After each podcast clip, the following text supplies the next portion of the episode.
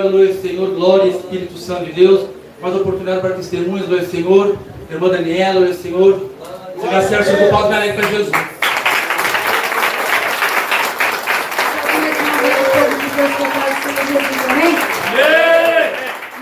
eu quero contar para os irmãos como que foi a minha volta agora para a Igreja de Santidade de Arrependimento.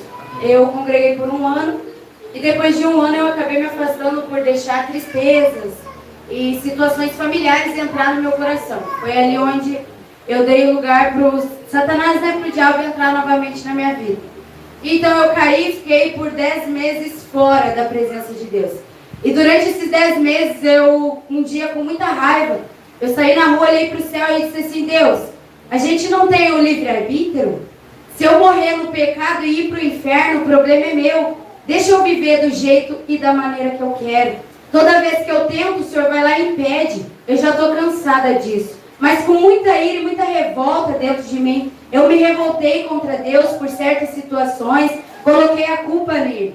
Mas Deus ele fez eu entender que a culpa nunca é dele, porque é nós que fizemos as nossas escolhas e as consequências vêm conforme elas. Então, depois disso, passado ali algumas semanas, eu estava em São José dos Campos, eu voltei de lá para São Leopoldo, para a casa da minha mãe. E quando eu cheguei na casa da minha mãe, a morte começou a me oprimir. Os demônios da morte começaram a me seguir. E quando eu caminhava na rua, qualquer carro, ou moto, ou pessoa que passava e olhava para mim, eu pensava que ia me matar, que ia me dar um tiro a qualquer momento. E sempre o diabo dizia que a minha morte ia ser a tiro.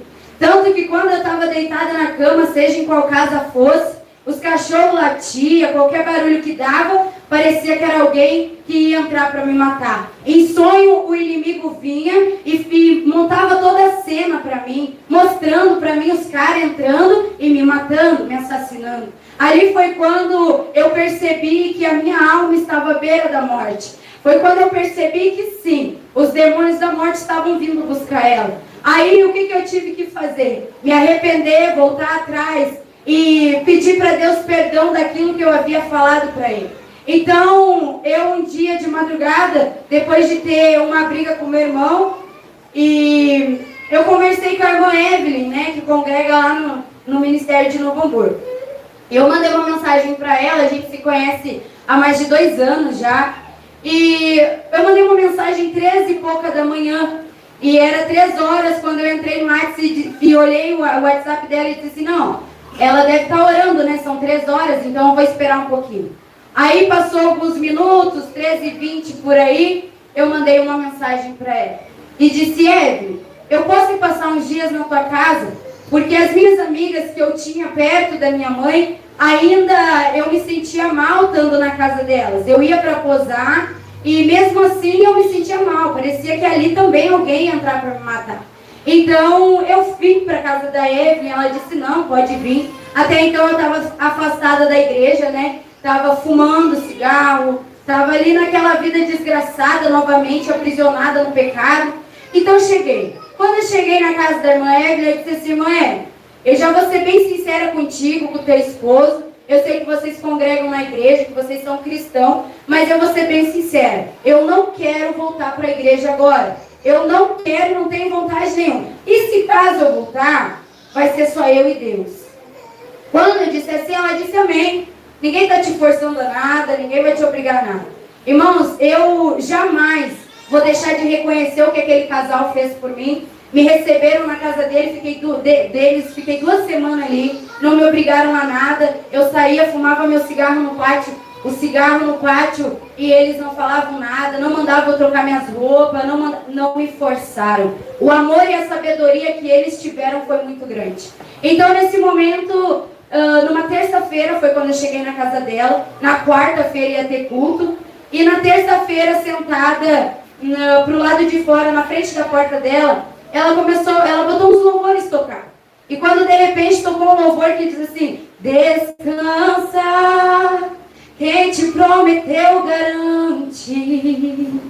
Descansa, esse mal não é para morte. E ali, quando aquele louvor começou a tocar, parecia que era o próprio Deus dizendo para mim: Filha, calma, ainda não é a tua hora. o inimigo ainda não vai levar a tua alma. E naquele momento, irmãos, o meu coração se quebrantou através de um louvor, irmãos.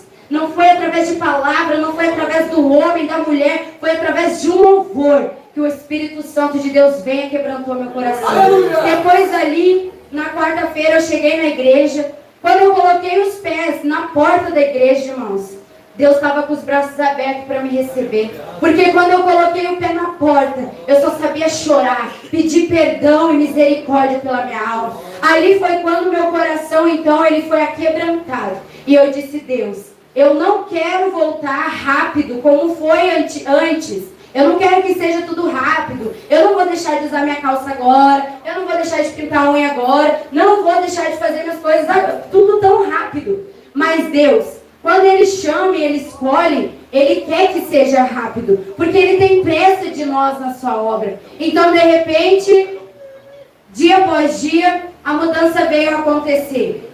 Dia após dia, o Espírito Santo começou então a me convencer do meu pecado. E um dia eu tava, eu tinha feito alongamento, irmãos, na minha unha. E eu disse para, eu tive um sonho depois do culto de quarta-feira naquela noite. Eu tive um sonho que tinha uma senhora de cabelo branco sentada do meu lado ela dizia para mim, agora já pode tirar o esmalte da unha. Só que mesmo assim, com o coração endurecido, eu disse, Deus, não vou.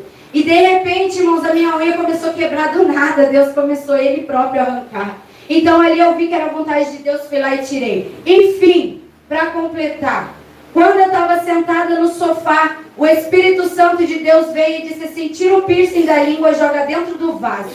Eu disse, meu Deus, isso é coisa da minha cabeça. Pela segunda vez ele falou: tira o piercing da língua e joga dentro do vaso. Sabe por que ele mandou jogar dentro do vaso? Porque ele sabia que se eu guardasse em algum lugar, talvez eu ia voltar e ia pegar e usar de novo. O Espírito Santo ele é sábio. Então eu tirei o piercing da minha língua e joguei dentro do vaso e disse: Senhor, eis-me aqui. A partir de hoje, nada, nada, e nem ninguém vai me tirar da tua presença. Eu decretei isso para minha vida. E hoje eu estou aqui, passando pela prova, pelo deserto, sim, mas com um sorriso no rosto, porque foi ele que me entregou. Amém?